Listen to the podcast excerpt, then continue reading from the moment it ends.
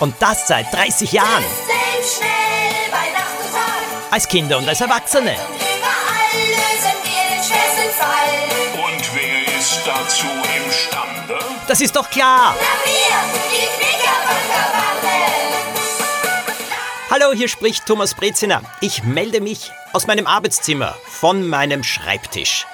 Der heutige Podcast bringt euch nicht nur einen neuen Ratekrimi, die Wahnsinnswette heißt er. Außerdem möchte ich euch erzählen, warum ich einmal das Bild von der Wand, die meinem Schreibtisch gegenüber liegt, abgenommen habe, Post-its genommen habe und dann auf diese Post-its die Nummern von 1 bis 160 geschrieben habe und sie danach auf meiner Wand aufgeklebt habe. Aber nicht hintereinander 1, 2, 3, 4, 5, 6, 7, 8, 9, 10, sondern 1, 87, 99, 34, 45 und so weiter und so weiter und so weiter. Das hat mit einem ganz besonderen Abenteuer der Knickerbockerbande zu tun. Nicht nur einem, sondern sogar mehreren. Und zwei davon gibt es jetzt brandneu für euch zum Lesen, Lösen und Erleben. Mehr darüber aber dann später. Jetzt zum heutigen Ratekrimi. Der Titel also Die Wahnsinnswette. Es blitzte und wenige Sekunden später krachte der Donner. Ja, jetzt werde ich deinetwegen auch noch nass, schimpfte Poppy mit der schneeweißen Katze, die sie unter ihrer Jacke trug. Poppys Katze hatte zwei Besonderheiten, die sie von allen anderen Katzen der Welt unterschied. Erstens hatte sie einen Hundenamen, sie hieß Bello. Und zweitens ging sie für ihr Leben gerne ins Kino und riss deshalb jede Woche mindestens einmal von zu Hause aus. Poppy musste sie dann jedes Mal aus dem nahen Kino holen, wo Bello auf einer Stuhllehne in der letzten Reihe saß und begeistert zur Leinwand starrte. Bei ihrem heutigen Besuch hatte sie sich zum dritten Mal ein Hund namens Beethoven angesehen und war empört gewesen, als Poppy sie mitten im Film mitnehmen wollte. Abermals zuckte ein Blitz über den Himmel, und diesmal dröhnte der Donner so laut, als hätte jemand direkt über dem Kopf des Mädchens eine Sprengladung gezündet. Bestimmt würde bald Regen vom Himmel prasseln. Poppy beschloss deshalb eine Abkürzung zu nehmen. Sie bog in eine enge, dunkle Sackgasse ein, die vor einer verfallenen und leerstehenden Autowerkstatt endete. Hinter einem kleinen Tor links hinten im Hof begann ein Weg, der über eine Wiese zu der Gasse führte, in der Poppy wohnte. Als das Mädchen in den Hof der ehemaligen Werkstatt trat, fröstelte sie. Sie mochte diesen Ort nicht. Die dunkelgrauen Gebäude mit den hohen, ölverschmierten, rostigen Metalltüren jagten ihr immer Angst ein. Jetzt, wo sich der Himmel verdunkelt hatte, war ihr besonders unheimlich zumute. Nur schnell durch und auf die Wiese, dachte Poppy. Als sie auf das Tor zusteuerte, versperrte ihr aber plötzlich eine schwarze Gestalt den Weg. Poppy schrie auf. Vor ihr stand ein Bursche in einem schwarzen Jeansanzug, der ein schwarzes Tuch so über den Kopf geschlungen hatte, dass nur ein schmaler Schlitz für die Augen frei blieb. Poppy drehte sich schnell um und wollte flüchten, aber zu ihrem großen Entsetzen musste sie feststellen, dass sich hinter ihr drei weitere Typen in Schwarz aufgepflanzt hatten. Sie beäugten sie drohend und lachten heiser. Lasst mich! Haut ab! stieß Poppy hervor. Aber die vier Burschen dachten nicht daran. Einer schnappte Poppy und hielt sie mit eisernem Griff fest. Ein zweiter zog die strampelnde Bello unter ihrer Jacke hervor und versuchte sie zu bändigen. Als es ihm nicht gelang, kam sofort der dritte zu Hilfe. Gemeinsam umklammerten sie die Pfoten der Katze, um nicht Bekanntschaft mit ihren Krallen schließen zu müssen. Der vierte der schaurigen Kerle hob eine Axt vom Boden auf und erklärte Poppy krächzend, was er vorhatte. Hör zu, wir machen ein kleines Spielchen. Ich wette, dass du es nicht schaffst, sieben Wörter richtig zu buchstabieren. Poppy spürte, wie ihr Unterkiefer zu zittern begann, ein Zeichen dafür, dass sie höllische Angst hatte. Was sollte dieser Spuk? Wenn du es doch schaffst, lassen wir dich und dein Katzenvieh laufen, erklärte der vermummte Bursche. Wenn du aber nur einen Fehler machst, hacken wir deiner Katze die Schwanzspitze ab. Nein, schrie Poppy verzweifelt. Die vier Burschen brachen in schallendes Gelächter aus. Sie weideten sich an der Angst von Poppy. Wenn du kneifst, erledigen wir die Sache sofort und du kannst gehen, erklärte der Bursche. Willst du nicht wenigstens versuchen, deine Katze zu retten? Poppy nickte stumm. Am liebsten hätte sie losgeheult, aber sie musste jetzt halbwegs klar denken können. Sie musste Bello vor diesen Wahnsinnigen bewahren. Na gut, das Spiel kann beginnen, erklärte der Anführer der vier Schwarzen brutalos. Seine Kumpane grölten vor Vergnügen. Das erste Wort war Schnee, das zweite Segel, das dritte Schubkarre und das vierte Straßenlaterne. Poppy konzentrierte sich jedes Mal, bevor sie Buchstabe um Buchstabe herzusagen begann. Die ersten vier Antworten waren alle richtig. Das Mädchen atmete ein klein wenig auf. Die Wette war also zu gewinnen. Sie hatte sich das Spielchen viel schwieriger vorgestellt. Wort Nummer 5 lautete Fernsehmechaniker. Wort Nummer 6 Thermometer. Beide schaffte Poppy. Der Typ mit der Axt wurde unruhig. Immer wieder ließ er das Beil gegen seinen Unterarm klatschen, während er sich den letzten Begriff ausdachte. Seine drei Kumpane grunzten etwas von Hey, wir wollen Blut sehen. Mach's nicht so einfach. Poppy blieb bei diesen Worten fast das Herz stehen. Na gut, Poppy, hier ist Wort Nummer sieben. Du weißt, was geschieht, wenn du's nicht schaffst, grinste der Mistkerl und strich mit dem Finger über die scharfe Schneide der Axt. Poppy trat der Schweiß aus allen Poren. Buchstabiere das Wort Wustersauce. Wustersauce? Wustersauce? Poppy hatte das Wort schon einmal gehört. Ihre Mutter verwendete sie manchmal beim Kochen, aber wie schrieb man das Wort? Ganz anders, als man es sprach. War da nicht auch ein O irgendwo drinnen? Nein, Poppy hatte keine Ahnung. Na, wird's bald oder gibst du auf? fragte sie der Kerl mit der Axt. Poppy öffnete langsam den Mund und hauchte Weh.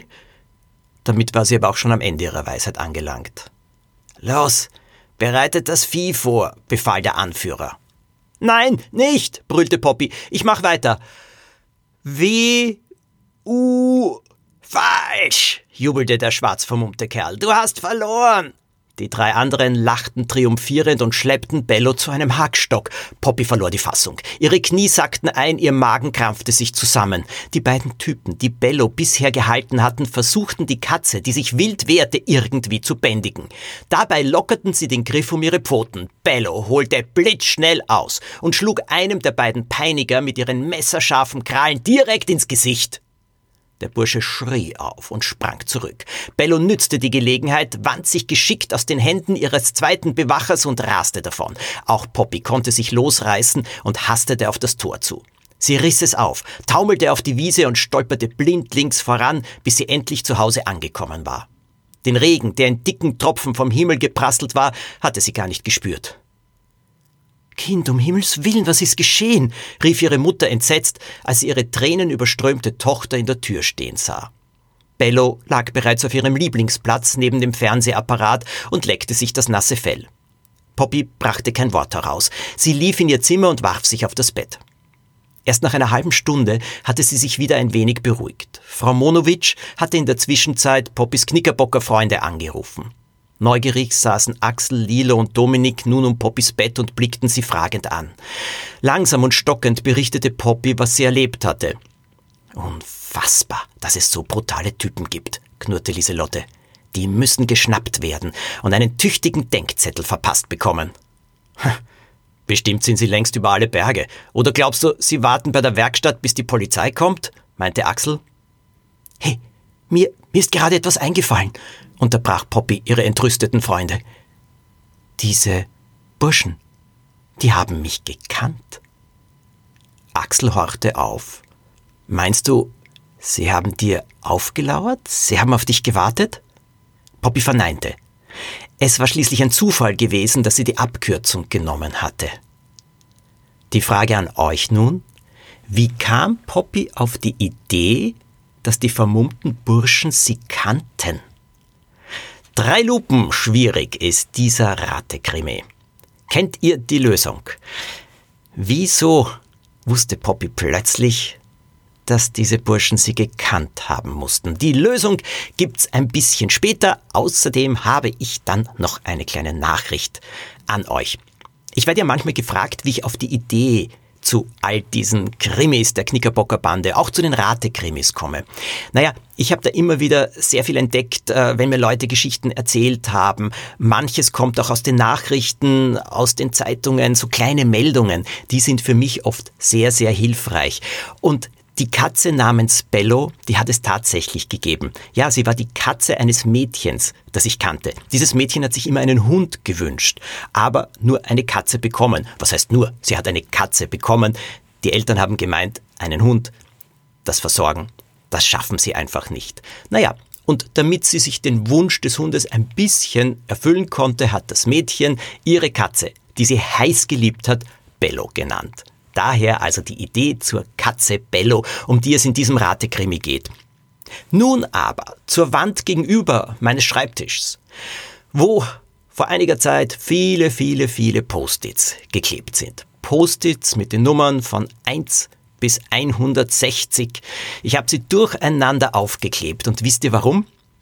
Weil ich ein Knickerbocker Abenteuer geschrieben habe, wo nach jedem Kapitel, am Ende jedes Kapitels, die Leserin oder der Leser selbst entscheiden kann, was sie oder er nun tun würde, als fünftes Mitglied der Knickerbocker Bande.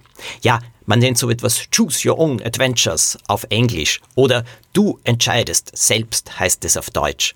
Das sind solche Abenteuer, die ich früher auch schon als Kind geliebt habe, heiß geliebt habe. Ich habe so etwas sehr gerne gelesen und viele Dinge, die mir als Kind Spaß gemacht haben, die habe ich ja für die Knickerbocker Bande dann auch gemacht, wie zum Beispiel Ratekrimis.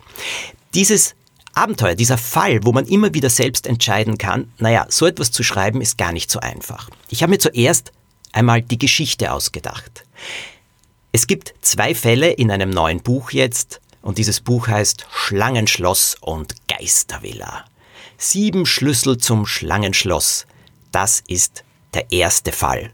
Und der zweite Fall, der führt in die Geistervilla von Frieda Frankenfein, die der Knickerbockerbande einen Brief zukommen lässt, obwohl sie längst gestorben ist.